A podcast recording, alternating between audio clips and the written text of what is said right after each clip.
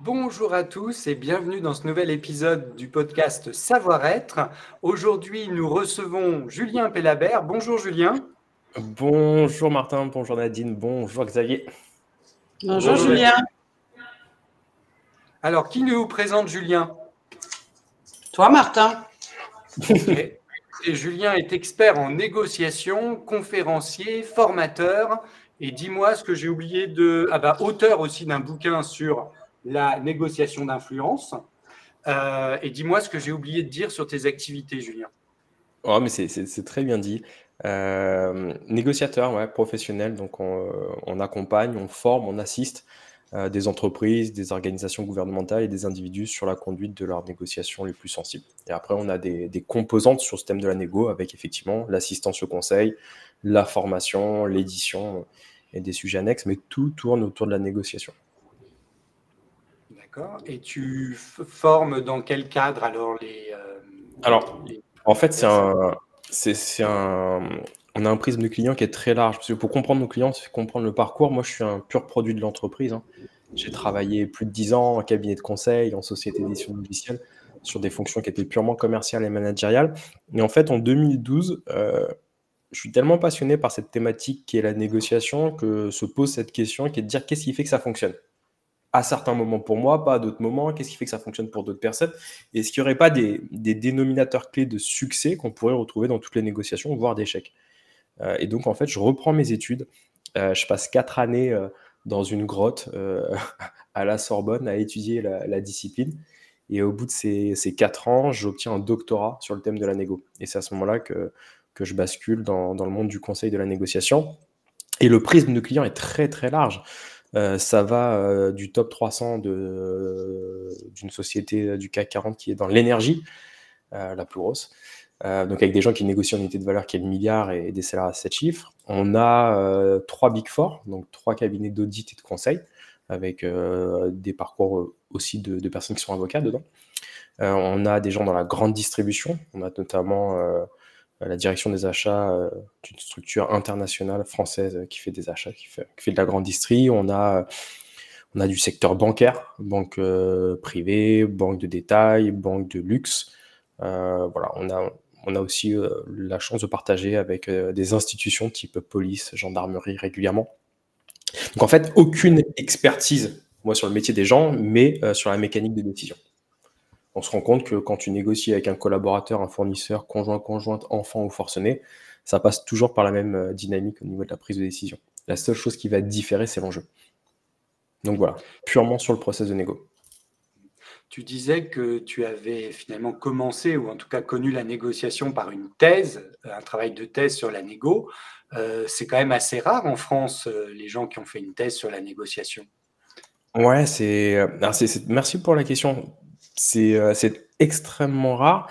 Euh, moi, je l'ai fait parce que j'étais passionné, mais bizarrement, je pensais pas du tout que ça que ça, m'impacterait de cette manière. Parce que les, soit tu as des gens qui font euh, qui étudient la négociation, mais plus sur un ordre diplomatique international et qui très rapidement vont faire la qui vont être profs universitaires, c'est les gens là-dessus, mais qui n'ont jamais vraiment connu le monde de la négociation et qui l'ont jamais pratiqué réellement.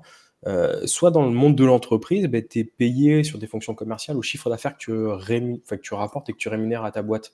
Tu n'es pas payé à ton niveau d'études. Euh, donc c'est pour ça qu'il y a aussi peu de personnes qui étudient cette discipline, parce que c'est pas, pas rémunérateur, il n'y a pas forcément d'application.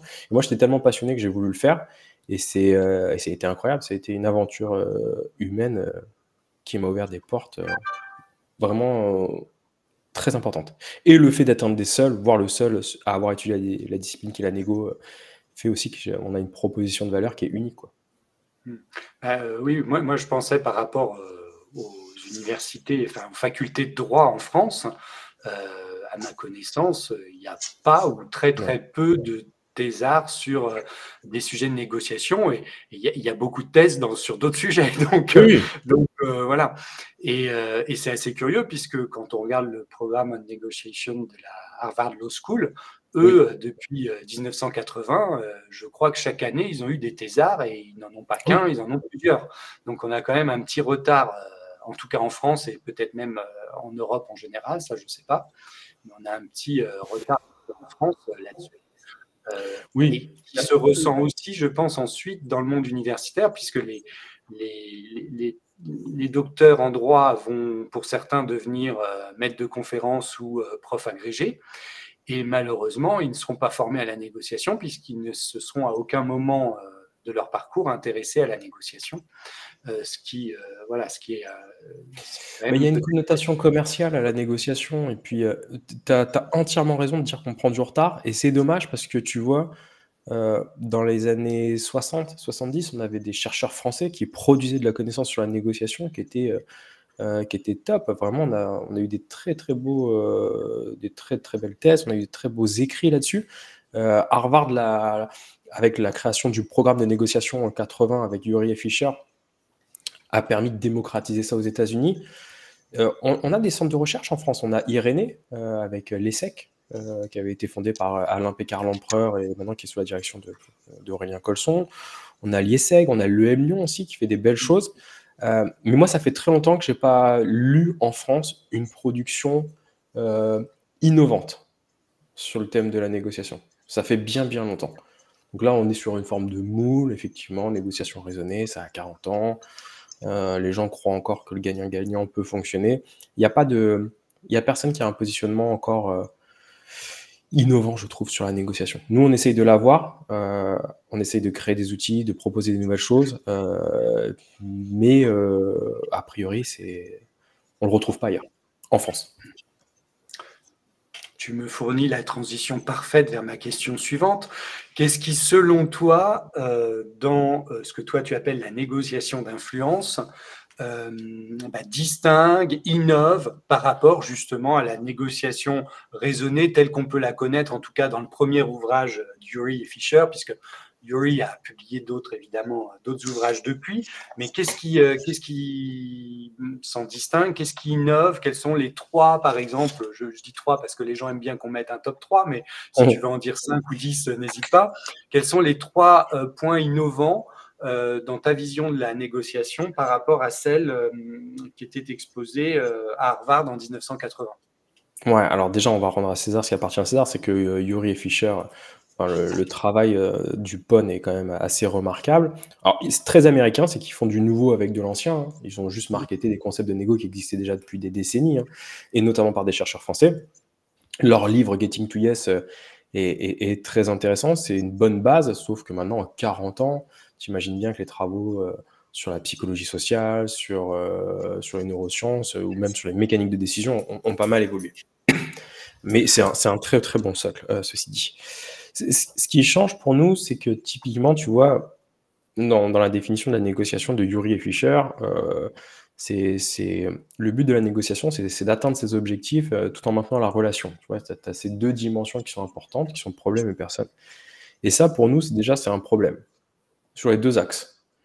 Pour moi, je pense que le but de la négo n'est pas d'obtenir ses objectifs, n'est pas d'atteindre ses objectifs, euh, et ce n'est pas de maintenir la relation je vais t'expliquer pourquoi. Euh, imagine que je veux te vendre pour 100 000 euh, et, euh, et, que tu avais un budget de 120 000. Je pourrais atteindre mon objectif. Est-ce que je fais une bonne négo? Je ne sais pas. J'ai laissé 20 000 sur la table, tu vois. En même temps, si je veux te vendre pour 100 000 et que tu n'as qu'un budget de 97, je peux faire une superbe négociation sans atteindre mon objectif. En fait, le fait d'avoir un objectif est enfermant dans la négociation, parce qu'un objectif, c'est une compréhension biaisée à un instant T d'une perception qu'on a d'une situation le but, c'est pas ça. Le but, c'est d'aller chercher à obtenir le maximum d'une situation. Et ça demande d'avoir un mindset qui soit ouvert, qui soit agile. Parce que tu vois, si je voulais avoir 100 et que tu n'avais que 97, peut-être le fait d'être ancré ou trop ferme sur mes positions peut nuire ou peut casser la négociation, alors que ça serait une super négociation. Donc ça, demande déjà d'avoir cette, idée d'aller chercher le maximum de la situation. Et le deuxième problème, c'est euh, les gens qui vont dire le but, c'est de maintenir la relation. Est-ce que je suis responsable de maintenir la relation, Martin? Non. Est-ce que je suis responsable que tu sois heureux? Non. En fait, si je veux maintenir la relation, je vais faire énormément de concessions pour, euh, pour être aimé d'une certaine manière, pour tu me dises oui. Et qu'est-ce qui se passe à la fin si tu me dis Ouais, je sais que tu as fait beaucoup de choses, Julien, mais ça ne me va pas eh ben, tu vas jouer sur un registre qui peut être la culpabilisation, la frustration, que sais-je, et je vais encore, moi, faire des efforts pour maintenir cette relation. Et, c'est dommage parce que le but de la négociation, et c'est un dilemme, c'est pas d'être aimé. Le but, c'est potentiellement d'être respecté. Et te respecter, c'est quelque chose qui m'appartient. Tu vois ce que je veux dire? Tu, tu, peux tout donner à ta conjointe. Si un jour elle a décidé de ne pas t'aimer, tu n'es pas responsable. Tu ne peux pas contrôler le fait que l'autre t'aime ou ne t'aime pas. Donc tu ne peux pas contrôler le fait de maintenir la relation ou pas. Par contre, ce que tu peux contrôler, c'est d'apporter du respect, c'est-à-dire de la bienveillance et de la considération à ton interlocuteur. Et donc, on ne cherche pas à être aimé, on ne cherche pas à maintenir la relation, quitte à se soumettre, quitte à, tout faire euh, pour avoir un accord. On cherche à obtenir le maximum de la situation tout en respectant notre interlocuteur. Maintenant, lui, il est grand, il est adulte, et il en fait ce qu'il en veut. S'il n'a pas envie, il peut en sortir, et il n'y a, pas de, problème là-dessus. Tu vois, ça, c'est déjà une, première différence qu'on va faire euh, sur le sujet. La deuxième différence, enfin, il y en a plein. Hein. On travaille énormément sur la partie psychologique, sur la partie influence. Euh, on ne croit, pas que la confiance soit quelque chose euh, de bon dans la négociation. On pense que même c'est ce qu'il y a de pire. C'est ce qu'il y a de pire dans une interaction à l'autre, en fait, même la confiance, je pense.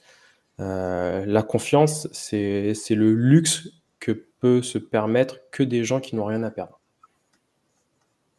Donc, euh, on pense que c'est ce qu'il y a de pire. Mais même dans une, même dans une relation humaine, je veux dire, euh, dans... moi, j'ai pas confiance dans ma conjointe. Alors, dit comme ça, ça peut être, euh, ça peut être choquant et, et, clivant, mais en fait, ça, mais ça demande d'expliquer. Redis-le, on va le garder pour le best-of. Vas-y.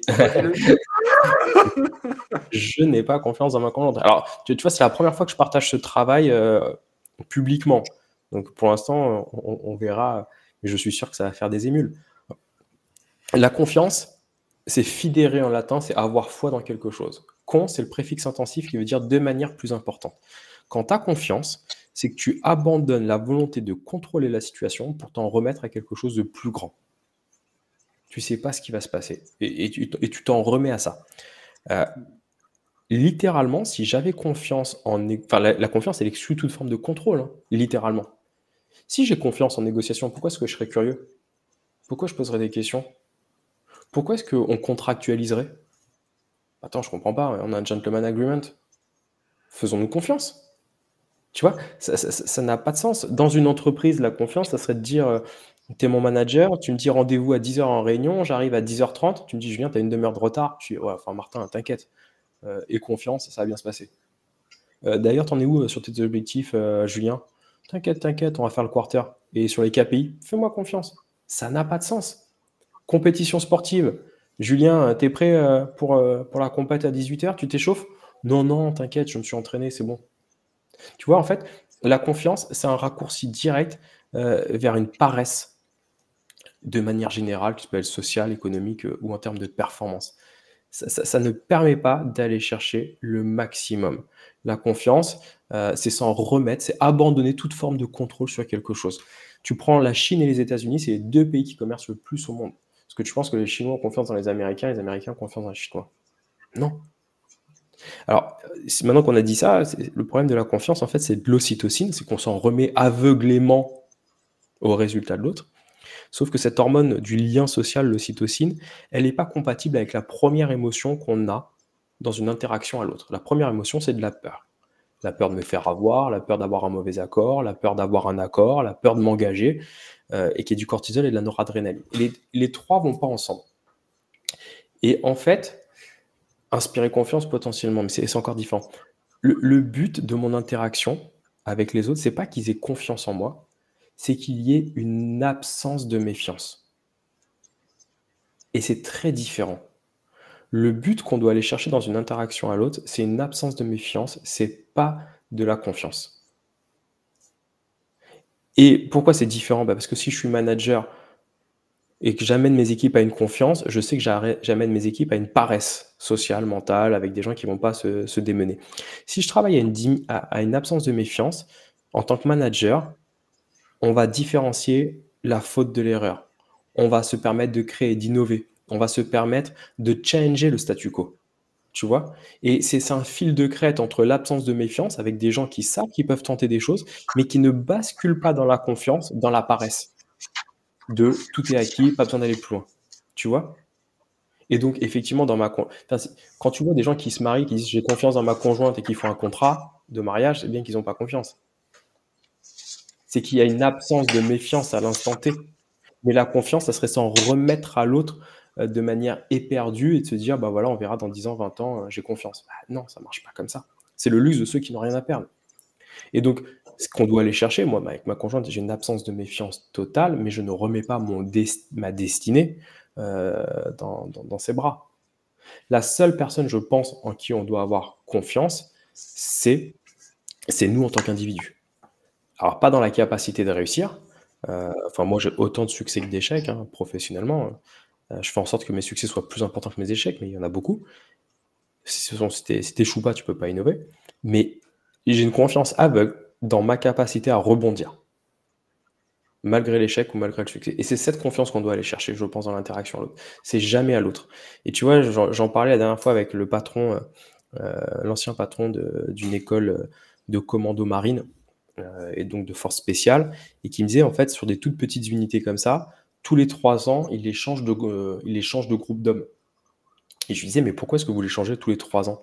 Et il me disait, au bout de trois ans, en fait, ils perdent en impertinence la violence de la phrase. Ils perdent en impertinence. Ils ne changent plus le statu quo. Quand le chef a dit ça, ils ont confiance. Or, c'est pas ce qu'on leur demande. On demande à des toutes petites unités d'aller chercher une surperformance exceptionnelle. Et ça, ça ne peut passer que par cette capacité de changer les choses et donc de ne pas avoir confiance. Vous voyez ce que je veux dire? On a, une avocate, Catherine Bourguès, qui nous dit le contrat de mariage n'est pas une défiance de confiance, c'est une organisation du patrimoine. c'est la vision euh, de l'avocat oui, euh, question. Mais de toute façon, en fait, tout ton raisonnement découle déjà d'une d'une interprétation, enfin d'une étymologie euh, qui qui n'est pas moi celle que j'avais. Euh, c'est-à-dire que pour moi, con, c'est ensemble. Euh, fiance, fidéré, c'est croire, croire ensemble, avoir foi ensemble. Euh, dans l'idée d'avoir la foi, il y a aussi avoir la foi aveugle, peut-être. Donc, il y a peut-être l'excès qui est déjà aussi dans le mot. Mais j'ai pas la même étymologie que toi sur confiance. Déjà, quand je t'ai entendu parler de l'étymologie, je me suis dit, tiens, ça va être intéressant parce qu'on va partir sur une piste à laquelle je ne m'attendais pas.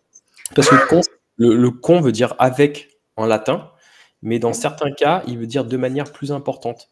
Je suis condamné, je suis damné et de manière plus importante, condamné. Convaincre, c'est vaincre étymologiquement et con de manière plus importante. Conjoint, c'est la personne avec qui je vis, mais de manière plus importante. Le con peut avoir cette signification de plus important. Concubin, c'est celui avec lequel je couche de manière plus importante. Donc. Voilà, peut-être. en latin, J'en profite hein, pour faire du latin. Euh, ok, mais en tout cas, c'est intéressant. Qu'est-ce que tu en penses, Nadine? Parce qu'il y a eu beaucoup de choses euh, de dit déjà sur la distinction entre euh, le, problème à traiter et la relation. Enfin, il y a eu beaucoup, beaucoup de choses. Mais j'en pense que là, je suis contrainte de faire un paquet total, voire en 180 puisque tout ce que je pensais à peu près euh, s'avère euh, faux ou insuffisant ou, euh, en tout cas pas innovant. J'avais la même réflexion que toi sur le, con de confiance, hein, donc déjà ça démarrait mal. et voilà quoi, je me dis, je me dis qu'il va falloir un petit peu reprendre nos nos, ouvrages hein, pour intégrer euh, pour intégrer ce que tu nous dis, Julien, parce que ce n'est effectivement pas ce que Alors, prenez que ce qu'il y a de bon pour vous. Hein. Euh, ce que je dis n'est pas parole d'évangile, bien évidemment, gardiez ce, facteur critique. Mais, euh, je vois nous, pas, nous, ne sommes pas méfiants, mais nous n'avons pas encore confiance. et, je ne vous le demande pas, parce que avoir confiance, vraiment, c'est, tu vois, c'est. Regarde, il y a plein d'expressions dans le monde d'entreprise, mais tu as tapé la confiance, mais il a pris la confiance abus de confiance. Ça montre en fait la dangerosité de ce mot qui a été banalisé. En fait, je, lis euh, Catherine qui dit la confiance, c'est un sentiment de sécurité. Oui, on reprend le travail de Valérie Neveu qui dit plus précisément, c'est un sentiment de vulnérabilité et d'interdépendance à l'autre. En fait, faire confiance, c'est s'abandonner littéralement à l'autre et ça fait du bien euh, à, notre, à notre paix sociale, à notre cerveau. Sauf que dans une organisation, la confiance, ça fait pas sens. À partir du moment où je prends le CV, je le lis, je fais passer des entretiens de carrière, j'ai une période d'essai ou que sais-je, ce n'est pas une notion de confiance.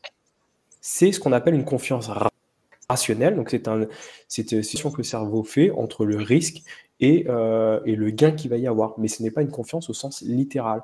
C'est ce que nous, on appelle une confiance ACD, à condition de, ou une confiance rationnelle. Donc, en fait, y a un construit relationnel à l'autre qui va s'alimenter dans la durée mais qui n'est pas la confiance d'un point de vue étymologique. Et la question de la méfiance, j'entends, mais c'est la première émotion qu'on vit à l'autre, c'est la première qu'on a, hein, c'est la notion de peur, et qui n'a qu'une seule volonté, c'est de nous permettre de mieux de, survivre. Hein. et c'est la peur de se faire avoir, c'est la peur de, gagner un, accord, c'est la peur de plein de choses, de ne pas avoir d'accord. voilà. Les gens, il y a une phrase dans le business qu'on répète régulièrement, c'est que les gens aiment acheter, ils n'aiment pas qu'on leur vende. C'est vraiment ça. On n'aime pas se imposer des choses. Hmm. Julien, tu nous as dit que euh, atteindre ses objectifs et maintenir la relation étaient deux euh, euh, postulats finalement faux pour toi. Est-ce que donc est-ce que tu pourrais reprendre sur ce que tu nous as dit euh, et comme c'est assez euh, bouleversant pour nous, si je puis dire, euh, est-ce que tu peux reprendre le, ce que tu entends, toi, par une négociation, Une négociation réussie, c'est une négociation à partir du moment où on, on a un, un mindset, un état d'esprit qui est évolutif. C'est que je ne sais pas ce que je ne sais pas. Et c'est pour ça que si je me dis que le but, c'est d'atteindre mon objectif, ça peut être une vraie limite, soit parce que ça va m'obliger à ne pas avoir d'accord, parce que je voulais beaucoup plus que ce qui est possible alors que le, ce qui est possible me permet euh, in fine d'obtenir plus que la situation initiale, donc c'est dommage, soit parce que ça va me m'autoriser à laisser de l'argent sur la table. J'aurais pu obtenir encore plus. Donc c'est pour ça que comme je ne sais pas ce que je ne sais pas, la première idée, euh, le premier état d'esprit qu'on doit avoir dans la négociation, c'est cette gymnasticité de se dire je cherche à obtenir le maximum d'une situation et je dois créer les conditions pour obtenir le maximum de cette situation il y a plein de moments euh, où je vais avoir des épiphanies, c'est-à-dire des sortes de, révélations. je me dis, si j'arrive à créer un climat avec une absence de méfiance, où l'autre va m'aider à peut-être obtenir beaucoup plus que ce que j'avais initialement en tête. Donc c'est dommage de vouloir obtenir ce qu'on veut en négociation, parce que je ne connais pas le champ des possibles. Donc je dois me permettre d'obtenir peut-être le maximum, donc obtenir le maximum de la situation. Et mon deuxième but n'est pas de maintenir la relation. Je ne suis pas prêt à tout pour être aimé, je ne suis pas prêt à me compromettre pour être aimé, et donc forcément, par extension, je ne suis pas forcément fan du compromis euh, pour avoir un accord.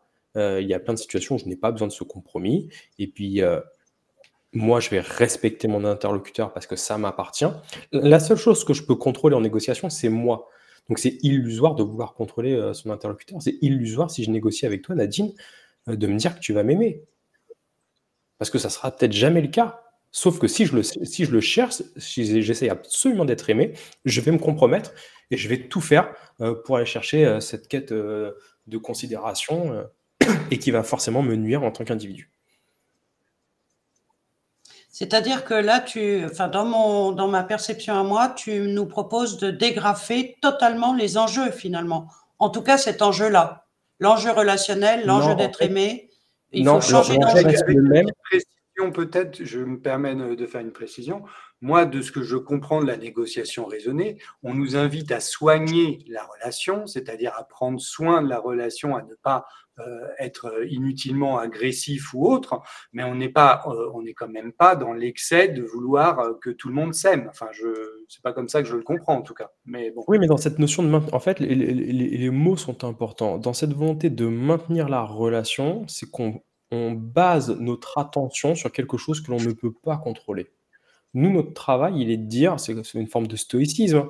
la seule chose qu'on peut contrôler, c'est notre perception de la réalité. Ça, ça m'appartient. Et donc, si je négocie avec Nadine, ce qui m'appartient, c'est de lui apporter cette bienveillance, cette humilité, donc ce, respect, de manière euh, totalement, euh, bah, de, manière sans aucune forme de limite. Maintenant, si toi, Nadine, tu as décidé de ne pas te sentir respecté, ça t'appartient. Ça parle de toi, ça ne parle pas de moi. Et tu es libre de me dire non. Parce que la plus grande forme de respect qu'on a à l'autre, pour nous, de manière générale, dans la vie, mais qu'on va retrouver en négociation, parce que c'est le socle de notre travail, c'est tout simplement qu'on soit d'accord pour être en désaccord. C'est que tu es libre de me dire non, et ça n'impactera pas euh, mon regard sur la situation. Donc voilà. Donc en fait, le, problème de la négociation, c'est à partir du moment où on ne cherche plus à se contrôler, mais on cherche à contrôler les conséquences de notre négociation, forcément, on est amené à faire des mauvaises négociations. Si je me dis là, j'ai un accord, il est 12h55, dans 5 minutes, j'ai un accord, j'essaye de contrôler quelque chose qui n'est pas contrôlable. Si je n'ai pas d'accord à 13h, je vais faire quoi? Je vais être frustré. Je vais être en colère. Je vais, demander, je vais commencer à être agressif auprès de Nadine parce que je négocie avec Nadine. Non. La seule chose que je peux contrôler, c'est moi. Ma capacité à t'écouter, à te comprendre, à trouver une solution au problème. Je ne dois pas aller trop vite. Je, dois me... Et, et, dans ma relation à l'autre, dans ma relation de couple, dans ma relation avec mes amis, la seule chose que je peux contrôler, c'est moi. Pourquoi vouloir faire un focus d'attention à contrôler ce qui n'est pas contrôlable? Toutes les personnes qui rentrent en égo et qui disent il faut absolument que j'ai un accord, j'ai besoin d'avoir un accord, ils sont forcément mauvais négociateurs. Ils ne peuvent pas contrôler le fait d'avoir un accord. Ils ne peuvent pas contrôler de le faire avant telle date. Donc en fait, ça, va renvoyer aussi peut-être au rôle de la Mésor, la meilleure solution de rechange, ou BATNA dans la négociation raisonnée, euh, justement pour euh, pour, euh, pour voir où on en est euh, dans une négo. Euh, je vois qu'il y, a notamment Colline qui nous dit maintenir la relation, mais apparemment dans le sens de communication, est-ce possible? On peut en effet, moi c'est comme ça que j'ai toujours compris, hein. j'ai toujours compris que maintenir le lien, c'était maintenir la communication, respecter des règles de courtoisie, de, voilà, ça, ça ne veut pas dire, et puis nous dans nos métiers d'avocat, pour le coup, les gens souvent on les sépare, donc c'est comme ça qu'on comprend les choses, c'est-à-dire qu'on n'a pas envie enfin, on n'a pas envie, on ne se fixe pas comme objectif qu'ils refassent des bébés, euh, quelle que soit la situation dans laquelle ils sont. Quoi. Mais ah, est-ce que, est que donc on peut le comprendre comme ça ou pas? Bien sûr, maintenir la relation dans le sens communication, oui, bien évidemment. Mais pas à n'importe quel prix. Si l'autre ne, veut plus, il est libre de me dire non, je le respecte, je l'entends. C'est ma plus grande, ma plus grande forme de respect que j'ai envers l'autre, c'est de dire quelle est la plus grande forme de respect que j'ai avec ma conjointe, sortant de la négociation. C'est le fait de dire à ma conjointe, on ne voit pas le monde de la même manière et je l'accepte. Et tu es libre de ne pas le voir de la même manière que moi. Il n'y a pas plus respectueux. Et quand je rentre en négociation, c'est quelque chose qui est très important. On va donner une définition toute simple à la négo. Hein. La négo, c'est avoir un accord avec nous dire non. Alors avec des termes un peu plus soignés, c'est un processus conjoint à plus de deux personnes où chacun a un droit de veto, où chacun a la capacité de me dire non. Voilà. C'est l'essence même parce que s'il n'a pas la, capacité de me dire non, bah, c'est la règle, le droit par exemple, ou euh, ça peut être le rapport à la force. Mais on doit avoir cette capacité de dire non. On doit y réfléchir. Je t'avais aussi. Euh, je pardon. Je t'avais entendu euh, lors d'une conférence aussi proposer de faire grandir l'autre, Oui, alors euh, cette notion d'augmentation, c'est euh, euh, un, terme qui est utilisé par Éric Blondeau. mais l'idée de la négociation, c'est qu'en fait, le pouvoir, c'est une force. Une force qu'on peut pousser, qu'on peut tirer. Les gens ont utilisé leur pouvoir généralement pour prendre l'ascendant sur l'autre, pour le contraindre. Or, dès qu'on essaye de contraindre l'autre, un, on s'empêche d'obtenir le maximum de la situation. Deux, on active ce qu'on appelle un principe de réactance, c'est qu'à le priver de liberté, il va tout mettre en œuvre euh, pour s'inscrire en faux. Plus je vais insister et plus l'autre va résister, d'une certaine manière, dans mon processus euh, de négociation. Le pouvoir, nous, on le perçoit différemment. On pense que le pouvoir, c'est la capacité à posséder ou détenir une ressource que l'autre valorise capacité à posséder ou détenir une ressource que l'autre valorise. C'est-à-dire que ma plus grande source de pouvoir à la table de la négociation, c'est ma capacité à solutionner le problème de l'autre. Je ne peux pas avoir d'opportunité si je ne suis pas une opportunité pour l'autre. Et donc, nous, dans notre approche de la négociation, mon but, C'est que vu que je ne peux pas contraindre mon interlocuteur de faire quelque chose et qu'il va le faire dans sa tête, dans son référentiel, la première question que je vais me poser, c'est comment est-ce que je peux solutionner son problème? Quel est le bénéfice que je peux lui apporter à l'issue de la négociation? Une fois que j'ai compris ça, je peux tout lui prendre, femme et enfant. Mais la première chose, c'est cette capacité à trouver une solution à son problème dans son référentiel. Sachant que, et ça c'est notre principe numéro un, l'être humain est animé par un espoir de bénéfice pour lui. L'être humain est animé par un espoir de bénéfice pour lui. Ça veut dire quoi? Ça veut dire que s'il pose sa fesse à la table de la négo, c'est forcément qu'il a un espoir de bénéfice. C'est forcément qu'il attend quelque chose. Et l'espoir, c'est espérer en latin. C'est l'attente d'un succès. Il n'est pas sûr de l'avoir, mais il aimerait l'avoir. Si je suis en capacité d'apporter une solution à son problème, donc un bénéfice à son espoir, je reprends mon pouvoir à la table de la négociation. Mais il n'y a pas de situation où l'un a 100% de pouvoir et l'autre 0%. Il n'y a pas de situation où l'autre va vous dire Moi, j'ai rien à y gagner, donc euh, faites-moi une proposition. Tu n'as rien à y gagner de quoi? Qu'est-ce que tu es en train de perdre 10 minutes de ta vie assis en face de moi si tu n'avais rien à y gagner? Tu as forcément quelque chose. Ça n'existe pas. Oui, et comme euh, dans une négociation bien menée, l'autre va faire pareil pour nous, euh, c'est là qu'on va pouvoir trouver euh, une accorderie possible finalement, dans tous ces bah, bénéfices l'un pour l'autre. de jouer au tennis avec quelqu'un qui sait jouer au tennis. C'est quand même beaucoup plus simple de, négocier avec quelqu'un qui, pareil, va apporter une solution à notre problème, qui va être en capacité de nous écouter, de nous comprendre, d'accepter qu'on soit en accord sur le désaccord et créer de la valeur sans stratégie de good cop, bad cop ou toutes ces stratégies de, négociation qui sont puériles et qui ne font pas sens, hein, je veux dire, d'un point de vue, euh, d'un point de vue performance. Hein.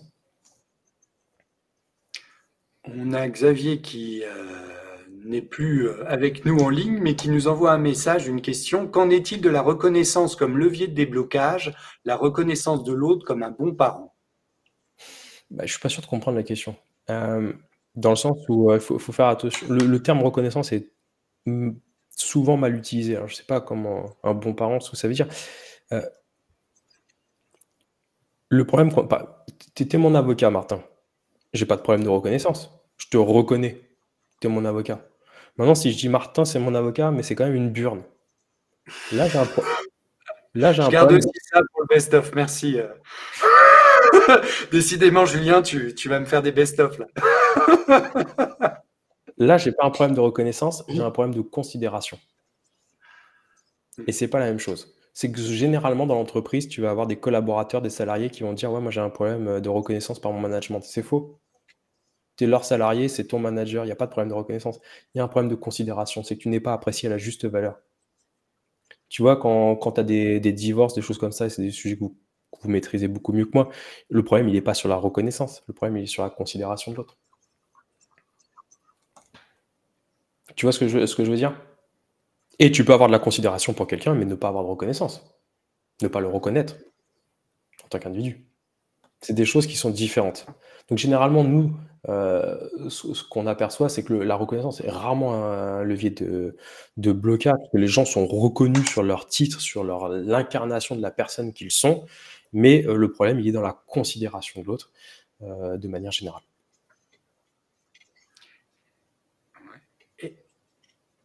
Tu nous proposes de réviser absolument tout notre vocabulaire. Non, non, pas du tout. C'est que tout n'est pas tout n'est pas Non, non, mais non. Et puis, enfin, en plus, on est sur une langue française qui est d'une richesse improbable et incroyable. Donc, euh, autant se le permettre. Et, en fait, bien nommer les choses, c'est quand même faciliter la résolution du conflit ou du différent avec un dé. Oui, oui. Oui, très. Est-ce que ta vision de la négociation, là que tu nous exposes assez brièvement, une manière synthétique, euh, bah, c'est des évolutions que tu observes aussi euh, à l'école de Harvard, par exemple, ou euh, est-ce que tu est-ce que tu penses que de leur côté, ils ont finalement peu évolué sur ces questions depuis 1980 Je pose la question parce que je me suis permis un jour de d'écrire à tous les profs de Harvard pour leur demander quelles étaient selon eux les trois innovations majeures depuis 1980 en matière de négociation. Et j'ai eu très très peu de réponses. Donc voilà, je voulais ton avis là-dessus. Je ne suis pas assez un expert d'Harvard aujourd'hui. je sais qu'ils ont fait beaucoup de, il y a beaucoup de productions. Enfin, William Ury a écrit des choses assez intéressantes. Ils sont Shapiro, ils ont travaillé sur la partie émotionnelle. Ils ont intégré des, nouvelles choses. Maintenant, te dire exactement ce qu'ils font depuis quelques années, je ne sais pas dire. En tout cas, notre vision et notre compréhension de la négociation, aujourd'hui, de cette manière, on ne l'a pas retrouvé ailleurs. Dire qu'il ne faut pas faire du gagnant-gagnant, dire que la confiance c'est nul, dire qu'on euh, ne doit pas aller chercher des oui, euh, mais des accords, et qu'il y a une grosse différence entre chercher un oui et un accord, euh, tout ça, moi, je ne l'ai pas retrouvé de cette manière. voilà. Après, peut-être que ça existe, hein, très, très clairement mais c'est notre perception à l'instant T, et puis je ne suis pas à l'abri dans, dans 5 ans, 10 ans d'avoir un autre regard sur ma discipline. Mais en tout cas, nous, elle est, elle est empreinte de beaucoup de psychologie euh, et qu'on va retrouver aussi dans la philosophie. Hein, tu vois, quand tu te dis euh, le, fait de se concentrer sur soi, ce qu'on disait tout à l'heure, quand tu retrouves dans le stoïcisme, le stoïcisme, c'est pas nous qui l'avons inventé. Euh, c'est ce que tu retrouves dans le bouddhisme avec euh, la notion de se détacher d'eux. C'est ce que tu retrouves dans la philosophie indienne. Dans la philosophie indienne, il y a quatre piliers. Tu as le dharma, tu as l'artha, le kama que tu retrouves dans Kama Sutra, et tu as le moksha. Le moksha, c'est ce pilier de se détacher, de se libérer des conséquences de ce qu'on fait. Donc, tu vois, ces concepts, ces préceptes, on les retrouve dans beaucoup de choses, notamment la religion, notamment la philosophie et la psychologie. Mais la négociation, en fait, n'est qu'une aventure humaine. Euh, négocier, c'est juste se trouver, je pense, en tant qu'individu. Dans, nos mythologies euh, grecques et, euh, romaines, nous manquons peut-être euh, d'exemples. mais, mais justement, c'est une question que j'avais, mais c'est aussi la question, je vais prendre la question de Colline parce que, parce que ça, rejoint celle que j'avais. oui, mais notre façon de nommer les choses dépend de notre histoire, culture, comment faire préciser, s'accorder sur ces définitions pendant la négociation.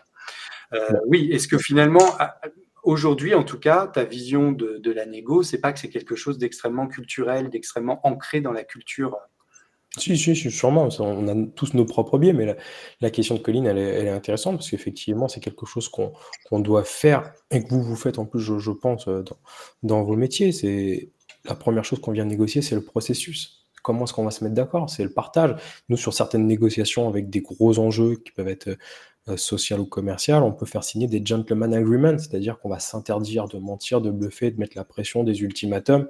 Euh, alors, c'est un gentleman agreement, c'est quelque chose qu'on signe mais qui n'a pas une vraie valeur juridique, mais ça montre quand même la direction que l'on souhaite prendre et cette volonté de parvenir à un accord avec, euh, avec de l'éthique, avec du respect et de la bienveillance.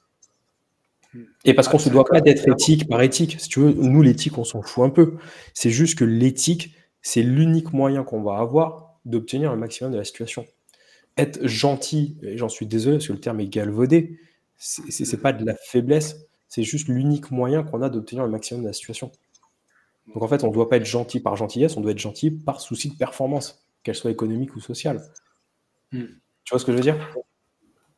Mais quand on vise un, quand on vise un accord pérenne, euh, quand on vise un accord, un accord pérenne, ce qui n'est pas toujours le cas, ah, euh, on peut comprendre que l'éthique relationnelle euh, ait une importance dans la négociation. Complètement, mais tu, as tout dit. Ça dépend de la temporalité de ta négociation. Vu que nous, majoritairement dans les entreprises, on, intervient sur des infinite gains, on est amené à revoir nos individus, nos clients, nos prospects dans la durée. Si tu es sur une vente transactionnelle ou une négociation dite one shot, et que tu n'as aucun problème d'éthique et que ça t'embête pas euh, de causer du tort à, ton prochain, bah, bien évidemment, tu peux te permettre d'avoir euh, des approches euh, manipulatoires. Ok, chacun verra midi à sa porte, c'est pas un sujet. Mais dans la durée, ça ne marche pas. C'est ce que je craignais effectivement, c'est qu'on nous dise que ta façon de procéder, la gentillesse, etc., soit manipulatoire en, en soi seul elle est forcément manipulatoire, parce que manipulare en latin, c'est exercer une pression à la main. Toute forme de communication et manipulation. On ne parle pas pour rien dire. Le parent manipule, l'avocat manipule, le professeur manipule.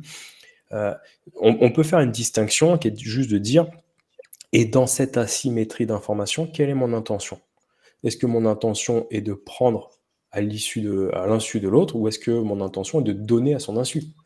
Mais les deux restent de la manipulation. Si j'amène ma conjointe au restaurant et qu'elle n'était pas au courant, c'est une surprise, mais c'est surtout de la manipulation. Mais c'était pour lui faire plaisir.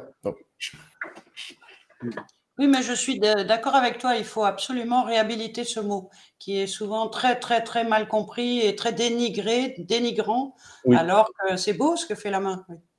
Complètement. Ça dépend de l'intention, effectivement. Exactement. Et ce qui est toujours le cas, hein, c'est toujours un problème d'intention d'ailleurs. Oui.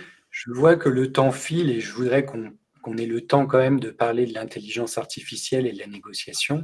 Mais avant ça, tu mentionnais euh, dans tes tout premiers propos euh, l'importance pour toi de la psychologie euh, dans la négociation d'influence. Qu'est-ce, que, qu'est-ce qui est recouvert par ce terme? Est-ce que c'est, est-ce que c'est les, les neurosciences Est-ce que c'est les biais cognitifs? Est-ce que qu'est-ce que tu qu'est-ce que tu considères d'essentiel dans la psychologie en matière de négociation?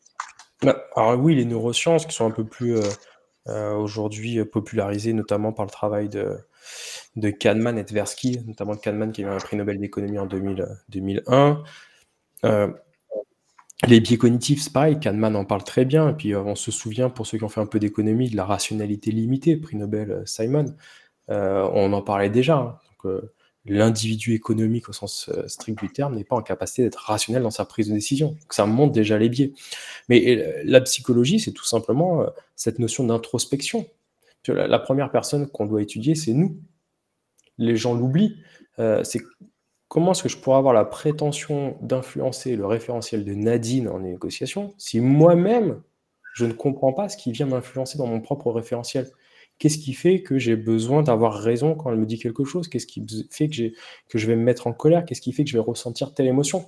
Donc je pense que déjà de manière très très simple, euh, la, première, la première question de la psychologie, c'est cette introspection, c'est dans le meilleur des cas de voir un psy nous-mêmes, euh, c'est pas que le soir je mets des coups de couteau à une poupée, mais c'est juste que ça me permet de mieux comprendre le mécanique de décision. Tu vois ce que je veux dire? Aussi pour le best-of. Merci. Hein. Merci, Julien. ah, ça, ça en fait des choses. Non, mais c'est vraiment ça. Et alors, ça, euh, ça, m'intéresse, mais ça passe par. Euh, est-ce que tu penses que ça passe par un travail introspectif? Est-ce que ça passe par euh, de l'analyse de la pratique en groupe? Est-ce que ça un partage de pratique avec d'autres? Comment on fait ce pas de côté? Est-ce que ça passe par de la supervision pour les négociateurs? Comment Quels sont pour toi les moyens les plus les plus comment dire efficaces pour ah avancer dans cette connaissance de soi? Le plus efficace, c'est le psy, je pense avec un bon psy. Euh, mais après, euh, ça peut être tout simplement de la méditation, de l'introspection, de la cohérence cardiaque. Euh, ça peut être de la supervision, c'est très très bien. Ça peut être du coaching. ça peut être des groupes de parole entre négociateurs. Moi, nous, on a des amis qui sont négociateurs. On a des groupes de parole informels. C'est incroyable. Et puis avec une vraie bienveillance. Enfin, pour le coup, c'est génial. C'est toute conversation qui m'aide à grandir d'une certaine manière. Et, pas une conversation que je vais avoir pour être aimé ou avec mon masque social ou que sais-je. C'est une vraie, une vraie introspection. Je me pose la question qu'est-ce qui fait que je réagis de cette manière? Qu'est-ce que ça m'apporte? C'est quoi le bénéfice à cette émotion pour moi? Et c'est vraiment décortiquer tout ça. Tu prêches une convaincue, Julien. Je me suis formé à la psychothérapie relationnelle il y a des années maintenant. Et voilà, ce qui m'a permis de marcher euh, dans ce métier d'avocat très différemment. Bah oui, surtout vous, vous, on, vous écoutez des choses qui sont pas toujours faciles et, agréables. Et c'est se poser la question, qu'est-ce qui fait que je suis détaché émotionnellement? Qu'est-ce qui fait que là, à ce moment-là, mince, ça, vient de réveiller quelque chose chez moi, je pensais que c'était réglé. Et tant qu'on n'a pas ça chez nous, bah forcément, on, va défendre notre client euh, avec euh, moins de lucidité sur notre rapport à lui. C'est important de la garder, cette lucidité. Je serais très intéressé si à l'occasion on pouvait organiser un échange avec un, de tes groupes d'échange, parce que nous, on a la même chose mis en place euh, dès lors qu'on est praticien de processus collaboratif ou médiateur. En tout cas, on est censé, euh, tous ne le font pas, mais on est censé faire partie d'un groupe d'analyse de la pratique. Euh, on échange voilà, sur, euh, sur les difficultés rencontrées. Et euh, la supervision se met aussi de plus en plus en place dans nos métiers parce que, comme tu le disais, on peut connaître des, situations qui, humainement, peuvent très rapidement nous dépasser. Et euh, il ne suffit pas d'être un expert dans son domaine technique pour... pour et puis après, il y a quelque chose que les gens omettent parce que ça semble être une évidence, mais ça ne l'est pas. c'est l'hygiène de vie. Le fait de bien dormir, euh, de bien manger, euh, d'être entouré euh, de personnes avec qui on, peut se sentir bien, ça facilite en, plus cette introspection, de faire du sport, bien évidemment. Tout ça, c'est extrêmement important. On ne peut pas travailler que notre cerveau, il faut qu'on travaille bah, notre cœur et puis notre corps. C'est trois dimensions qu'on doit travailler tout le temps, tout le temps, tout le temps. je suis très content qu'on ait gardé l'intelligence artificielle pour la fin parce que euh, tu nous as démontré que tu avais vraiment une vision de la négociation, que c'est vraiment quelque chose qui te passionne. Comment tu en es venu à te dire, tiens, il faut que je développe euh, un outil d'intelligence artificielle pour, euh, en gros, pour faciliter l'accès à tous à la négociation? C'est un peu l'idée de base, je pense. Bah ouais, la, réponse se trouve dans ta question, c'est juste parfait. L'intelligence c'est très opportuniste de notre part. L'intelligence artificielle, c'est ça a été popularisé en décembre, euh, donc il y, a, 15 mois avec euh, euh, OpenAI notamment, et puis on s'est rendu compte qu'il y avait un champ des possibles qui était incroyable, et qu'aujourd'hui, on avait beaucoup de personnes qui n'étaient pas formées à la négociation. C'est paradoxal. Moi, je forme beaucoup d'entreprises. 95% des entreprises que je forme et 95% des personnes dans la salle n'ont jamais lu un livre de négociation. C'est-à-dire que c'est comme respirer. Les gens ne se forment pas à respirer, bien évidemment. Mais le jour où tu fais un marathon, tu peux commencer à être fatigué sur ta respiration. Bah, Mais Julien, dans nos études d'avocat euh, et en fac, euh, pour tout juriste, il n'y a pas, de mon temps en tout cas, il n'y avait pas une heure de négociation. J'ai passé ma vie à rechercher des transactions, parce que j'étais sur avocat en droit social. Et je ne savais pas pourquoi on arrivait à tel montant, enfin bref. Et nous, on forme des avocats au barreau de Paris, tu vois. Ça nous arrive. Ah parce ah qu'ils n'ont pas, pas cette discipline. Euh, or, négocier, c'est trouver un accord avec quelqu'un qui peut te dire non. 90% de tes interactions, de ton quotidien sont en adéquation avec des gens qui peuvent te dire non. Pour moi, la négociation, c'est un hack, c'est un accélérateur euh, de carrière professionnelle ou personnelle, tout simplement. C'est pas acheter ou vendre une voiture ou un immeuble, ça n'a rien à voir, c'est bien plus que ça. Euh, c'est mieux échanger dans un collectif parce que je fais de la conduite de projet, parce que je manage, euh, parce qu'on est tous sur un même pied d'égalité avec des fonctions transverses. Dès que ça peut être partir en vacances, ça peut être manger, euh, le choix du menu, ça peut être plein de choses. Négocier, c'est juste une interaction à l'autre. Ça, c'est aussi euh, derrière ce que tu viens de dire. Je, moi, je, ça fait écho en tout cas à ma vision des choses. C'est que malheureusement, quand les gens sont formés à la négo, ils sont formés en école de commerce à la vente. Et la négo et la vente, c'est pas exactement la même chose. voilà, donc il y, a cette confusion aussi malheureuse euh, qui fait que tu généreux. Hein. En école de commerce, ça fait que quelques années qu'ils sont formés à la négo pour certains, mais l'école de commerce te forme au marketing, à la finance, à l'économie, euh, à des trucs assez spécifiques euh, que tu ne retrouves pas forcément dans le monde d'entreprise, mais pas à la négociation. Il y a peu d'écoles qui vraiment euh, sont bons sur la formation à la négociation. Très très peu. Donc il y a un vrai marché à développer là-dessus. Ah on, on, globalise, on le popularise. Et c'est pour ça que l'intelligence artificielle le permet. Hmm. Alors justement, est-ce que tu veux que j'active le partage d'écran pour que tu nous montres l'outil que tu as développé? C'est ce qu'on a développé. Donc on est les premiers a priori au monde, euh, sauf si on se trompe, à avoir développé un outil d'aide euh, à la décision qui repose sur, sur la négociation. C'est un outil, là on est sur notre deuxième version. on va faire en live, hein. je ne sais pas du tout les résultats euh, qu'on va avoir. Donc en fait on se connecte, c'est un abonnement de manière très classique. On est à 19 euros par mois et hop, c'est quelque chose qu'on a. Hop, on va se mettre une nouvelle, euh, nouvelle discussion. Donc, je, vous invite à me poser le problème que vous voulez, puis on va voir euh, la pertinence de l'outil ou pas. Ça se trouve, ça sera complètement euh, en dehors de tout. essayer d'agrandir encore l'écran, ça sera peut-être mieux comme ça. alors, bah, je ne sais pas, on pourrait dire j'ai un conflit avec, avec mon voisin. J'invente quelque chose. Hein. Je n'ai pas de conflit avec mes voisins, je les adore. j'ai un conflit avec mon voisin. Euh, je sais pas moi, son chien euh, aboie sans cesse. Wow. Euh, J'arrive pas à dormir. Que faire? Que faire? Comment négocier Comment négocier pour qu'il le fasse taire la nuit?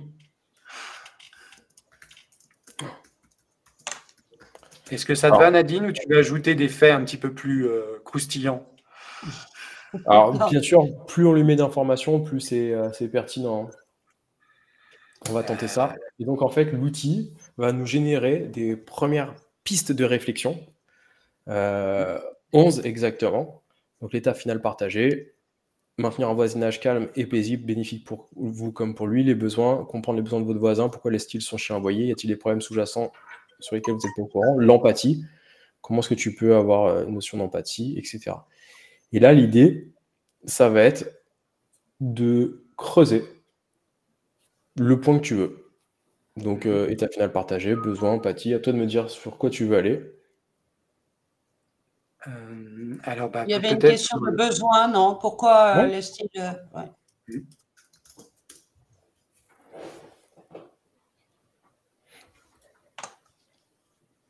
Alors après, c'est des hypothèses, on n'a qu'une seule phrase, bien évidemment.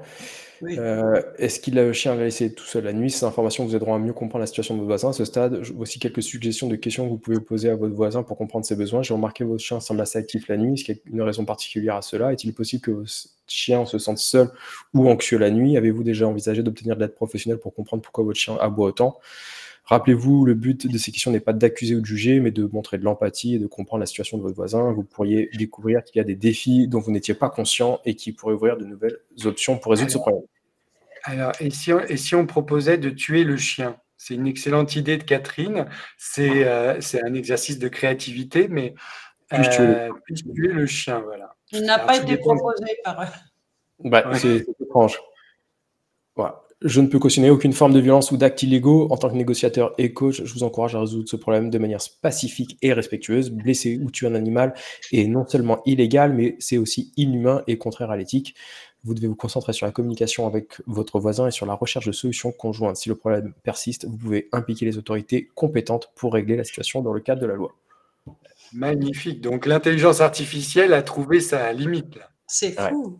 Et c'est incroyable parce que là, nous, on a mis une pauvre phrase mais derrière, on peut, euh, on peut travailler pas mal de choses, beaucoup plus spécifiques. Mmh Donc, euh, et, là, il nous a proposé cinq, mais plus on met d'outils, et plus il va nous permettre d'aller chercher les options, les intérêts, les enjeux, comment on dit non, comment on fait preuve d'assertivité, euh, les points aveugles de la négociation, quelles sont les questions qu'on peut poser et qui vont permettre cette épiphanie d'ocytocine chez l'autre qui est de dire, paf, j'avais pas pensé à ça. voilà. Oui, Catherine précise que c'est pas ce qu'elle a écrit. En effet, elle avait dit et on ne tue pas le chien, nous sommes d'accord. Euh, euh, il, faut, il faut remettre les choses dans leur contexte, en effet. Euh, d'accord. Et sur les. Sur, alors, le, truc, c'est que ça, paraît très bien. ça paraît déjà très, très développé et j'imagine que ça va énormément progresser, ce, ce genre d'outil encore. mais par exemple, nous, on sait, nous, en tant que professionnels, on sait qu'il faut accorder beaucoup d'importance, par exemple, à la recherche des besoins. Euh, mais comment la personne qui l'utilise, elle sait qu'elle doit euh, approfondir et, demander à l'IA encore plus, plus, plus de la challenger L'outil te le propose. Dans ton scénario, tu vois, là, on avait les besoins. L'outil te permet d'aller plus loin et d'avoir des hypothèses de travail. En fait, on se rend compte que là, l'outil ne permet pas de faire mieux euh, que l'être humain sur la forme, mais permet de faire gagner du temps dans la préparation. Et la préparation, c'est généralement l'enjeu de la négociation pour beaucoup. C'est comment est-ce que je maximise avec plusieurs idées, plusieurs options et un champ des possibles plus large, en gagnant du temps, sans y passer des, jours et des jours avec des équipes de travail euh, dédiées là-dessus. On l'a essayé, tu vois, le, sujet numéro un qui intéresse les gens, c'est négocier le salaire. On a des, des pistes qui sont incroyables. Eh oui, la négociation du salaire, oui, bien sûr. Des vacances, euh, de la fenêtre ouverte avec ton voisin, il y a plein de choses qu'on peut mettre. Hmm.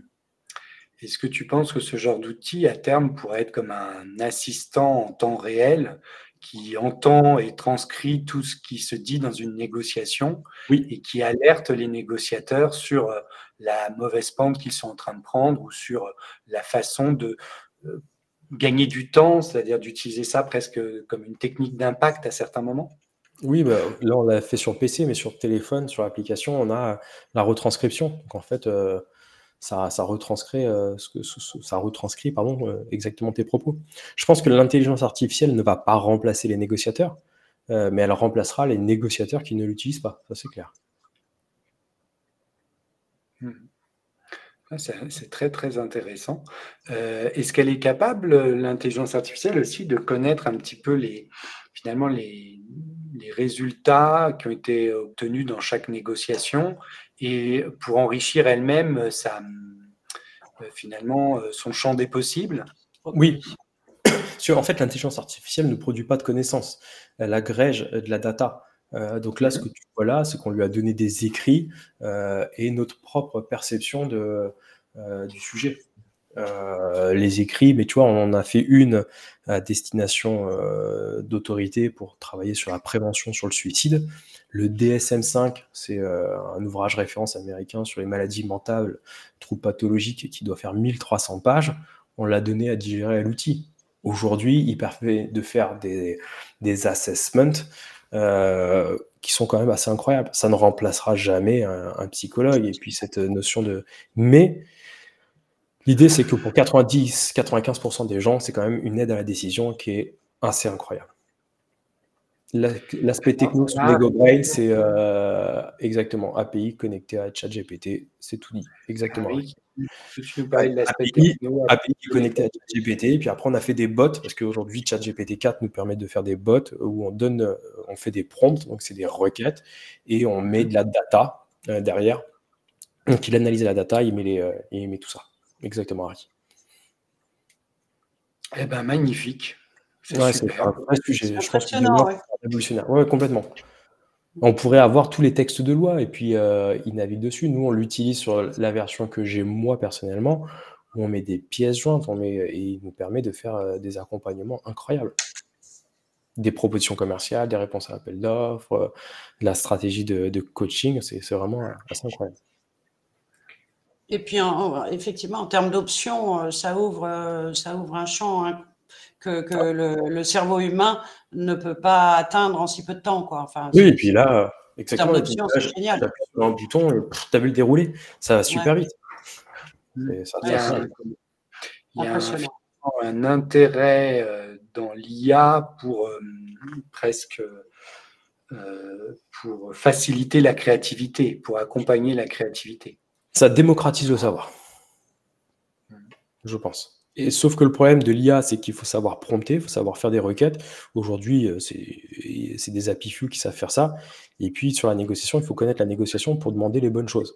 Là, l'outil, sans connaître le processus de négociation, sans connaître l'intelligence artificielle, permet d'avoir en quelques mots, un enfant de 10 ans pourrait le faire, déjà toutes les pistes de réflexion et tout ce qu'il a euh, qui est tout mâché. Donc, il n'y a rien besoin de savoir. Hmm ça, c'est la V2, on l'a mis à jour il y, a, 24 heures, tu vois, le lundi. Elle est sur, donc on est euh, très récent, très content.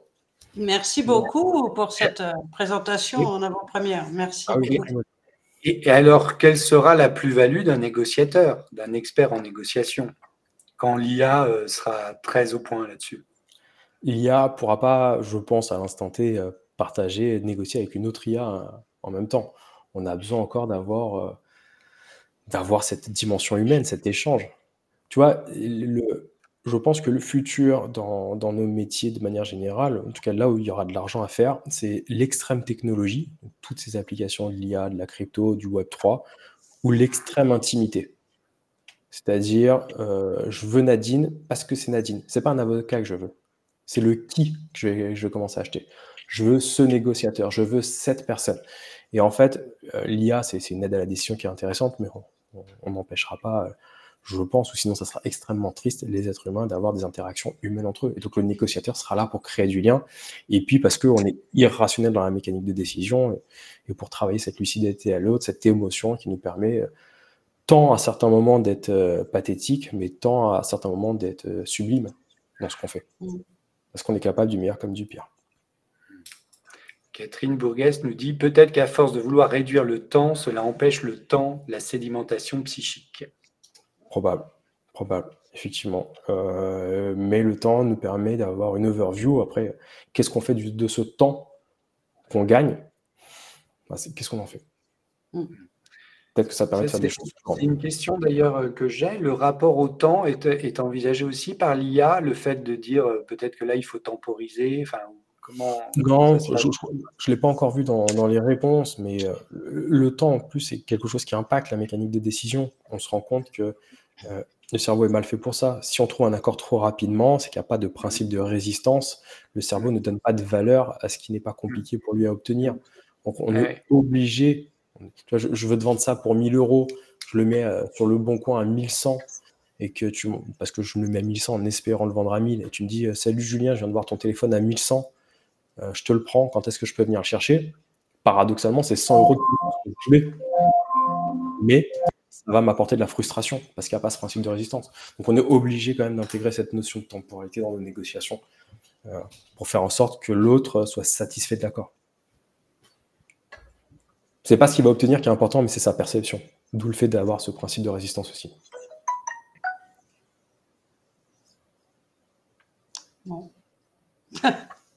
On pourrait en parler des heures. ah oui, absolument. Absolument. Moi, ça me laisse euh, sans voix. Ça ouvre de tels horizons que. Ouais, c'est gentil. ah ouais, ouais. Bon.